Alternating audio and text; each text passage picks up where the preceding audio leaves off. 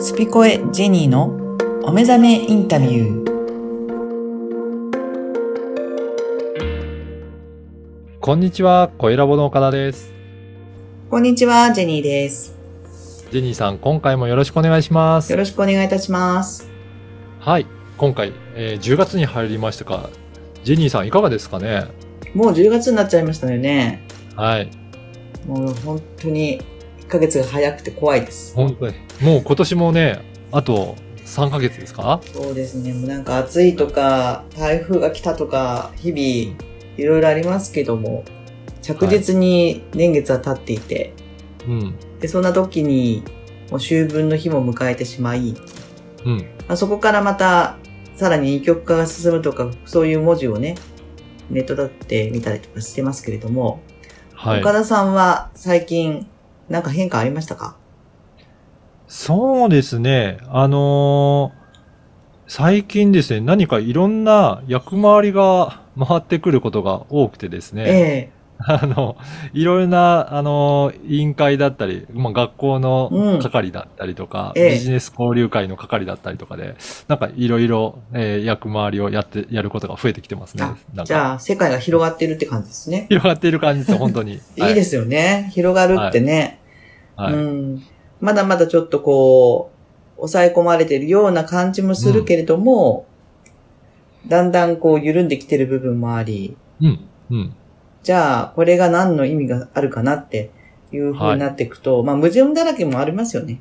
当うん、う然。うんん。まあ、そこは別に、あの、私も、えー自分の人生もそうですけど、調整しながら、はい。あの、いいものを、いい方向にっていう風な意識でやっていくは、そう、暗中模索のところもあるんでいいと思うんですけど、なんか、この後半にかけて、はい。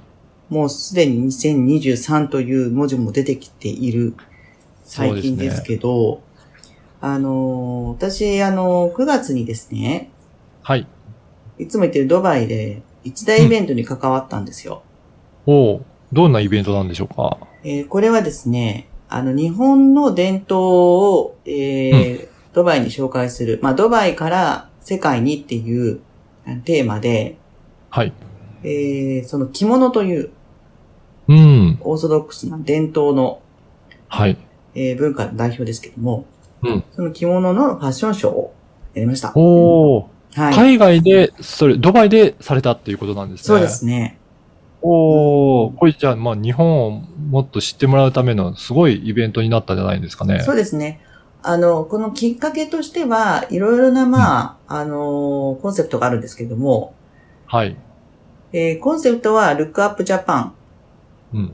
まあ、日本よ、あのー上を見ようっていうような、うーんあのー内容なんですよね。まあ、日本がちょっと今、元気がないはい。というか、まあ、停滞しているようなうん。状況が続いているので、うんここで一応そう、日本人が、あのー、日本を上げて、日本を元気にしようとはい。いうのもあります。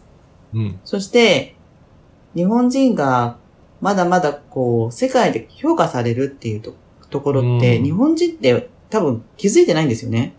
はい。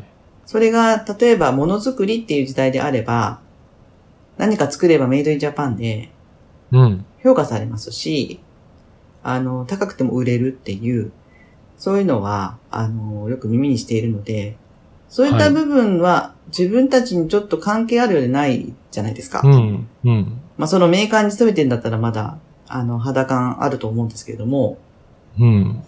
そうではなくて、自分たちが何か表現したものが評価されるってなかなか海外ではできない。いや、そう、本当そうですね。うんてか、やってくれる人がいるんだったら、行きたいっていうところとか、うんまあそういうのをやっている人たちはたくさんいると思うんですけど、今回こういった停滞時期に入った時に、もうそろそろみんな動きたいっていうところと、もう日本というところがちょっと限界を感じてる人たちうん。が、あの、海外で何かできないかなって思う人たちもたくさん、まあ商売とかもそうですけど、はい。あると思うんですけど、まあそういった人たちのための、ええまあ、起爆剤というか、おーそういう機会を作ったからやらないかっっていうようなこともあります。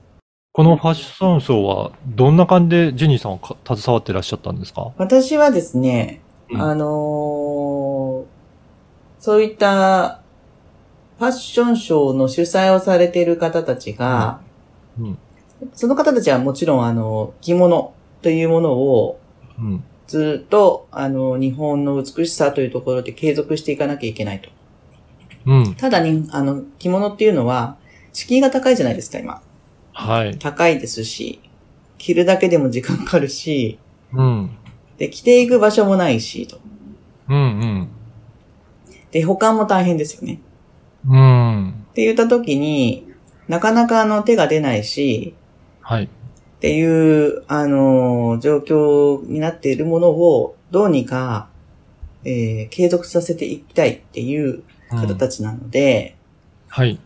そういった方たちが、あえて、例えばか外国で、あのー、日本ではできないような場所でですね、まあ世界遺産の場所だったりとか、はそういうところであの、ショーを行ってはいらっしゃってたんですよ。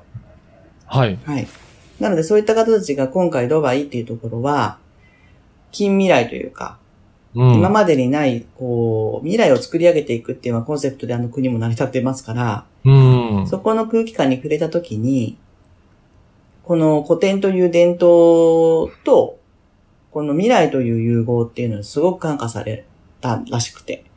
なるほど。は継続していくにはもちろんその、あの古典部分の、えーうんね、ベースのところは、あのどんどん、あの、皆さんに知ってもらって、あの、引き継がれていくものであるけれども、はい。やはり、あの、形を変えていく部分も必要で、うん。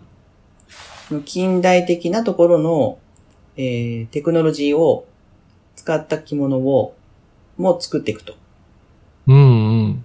ていうのもあってですね、そのドバイっていうところの空気感を、に感銘された方たちだったので、うん。そういったコンセプトでもありますし、まあドバイというところは、まあ世界中が今注目されているところなので、はい。ここで何かを、えー行いますと、まあメディアがですね、あうの、んどんどんそれを拡散してくれると。うんう。いうんところなので、あの、日本からではなかなかこう、世界に知られていかないようなものっていうのを、まあ、ドバイであえてやりまして、ドバイから日本へ、ドバイから世界へっていうところは、あの、日本だけではなくてですね、他のせ、他の外国もですね、よく、あの、やるやり方、だそうです。おーじゃあ、これ結構な規模で、えー、開催されたんですかそうでですね、今回は、あの、はいアマチュアというかね、あの、プロではないんですけれども、希望の方たちを募って、男女を含め、モデルとしては100人ぐらいす。おお出演かしなたんでりすのよ。人数です、ね。。すごくインパクトありますすよね。で、会場も、あのー観客がまあ500人ぐらいのキャパの、はあい。のーワールドトレードセンターというね、しあの、うん。えー政府の建物でやりました。おおっていうところで言うと、もうかなりインパクトがあり、ーうん。うん。あの、現地のロイヤルファミリーもたくさんいらっしゃって、へすえ。ごい騒ぎでした。すごいですね。はいじゃあ、かなり、あれですかね、イベント的にも大きな話題になったとかっていう、そそううでいうす感じねですかね。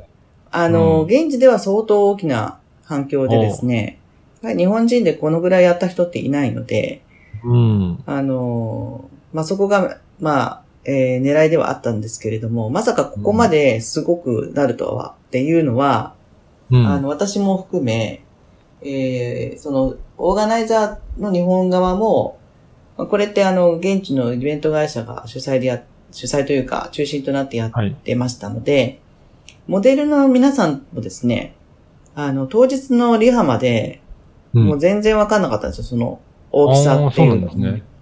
でも、はい。会場に入った瞬間にですね、うわ、ここでやるのみたいなぐらい、はい。もう、あの、気合入りまくって、うん。で、私はちょっと MC っていう大役をさせていただきましたけれども、はい。もうあのーそのイベントが出来上がる、こう、段取りとか、はちゃめちゃ具合とかですね。うん。うんであじゃあ外舞台の国裏側も。裏側がすご見く興味深くて。る。はい。で、もういろんな国の人たちがいるので、ドバイはですね。なので、まあそういった人たちのこのカルチャー、ショックじゃないけど、カルチャー的な違いでの、こう、理解の、あの、うんこう、なんていうかな、ギャップとか。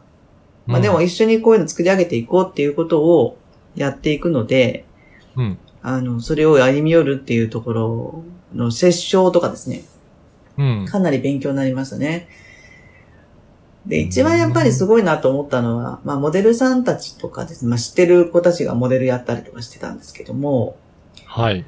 その緊張感の中にあるすごい美しさっていうか、もやっぱ自分で手を挙げて、あの、チャンスだからって言って何か自分の中の可能性を試すっていうことでも、あの、参加されたとは思うんですけれども、まあ、限られた時間の中で、こうね、うんあの、リハーサルに向けての練習を日々やって、う、うん。で、もうその、袖のところで立っている私の前でみんな緊張してる姿がめちゃくちゃ綺麗でですね。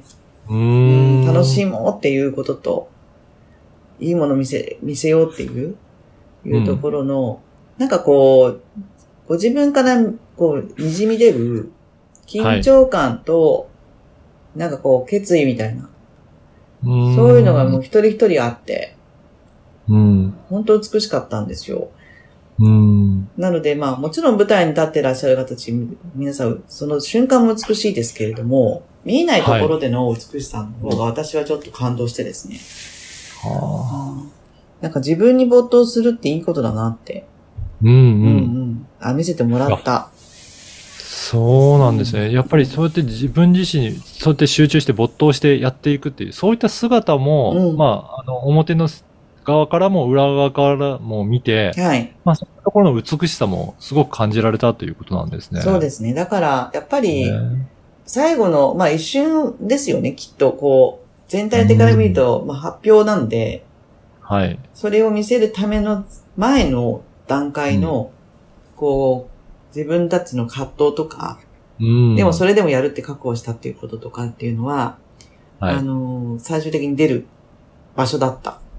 うんっ。ていうことで、その出る前の瞬間のこのなんかこう、緊張感の中では私は、あ、素敵だなって、あの、思いましたので、うん。なんかやっぱ人間って、自分が好きなことに没頭していく姿は、はい一番美しいなって、何何でもそうなんだろうなと。いや、本当そうですね。いや、本当こういう時代だからこそ、自分自身の好きなことを没頭してやれるよう、そんな環境も整ってきたのかなと思うので、私自身も本当会社独立して、はいまあ。本当好きなことやっていこうみたいな感じでやってますけど、そういった方もどんどんこれから増えていくのかなっていう、今日のジェニーさんのお話をはい聞いて思いましたが、やっぱりそういう流れはうんう続ん。いてるんですかね。もうここをやっぱりどう捉えるかっていうことでう、ん。ご自分の人生が、あの、の流れが変わっていくんだろうなと思います。うん。うん。いやーぜひ皆さんも今日のお話聞いて何か感じることがあれば、ぜひなんかいろいろなことチャレンジしていただければなと思いました。ジェニーさん、今回もありがとうございました。ありがとうございました。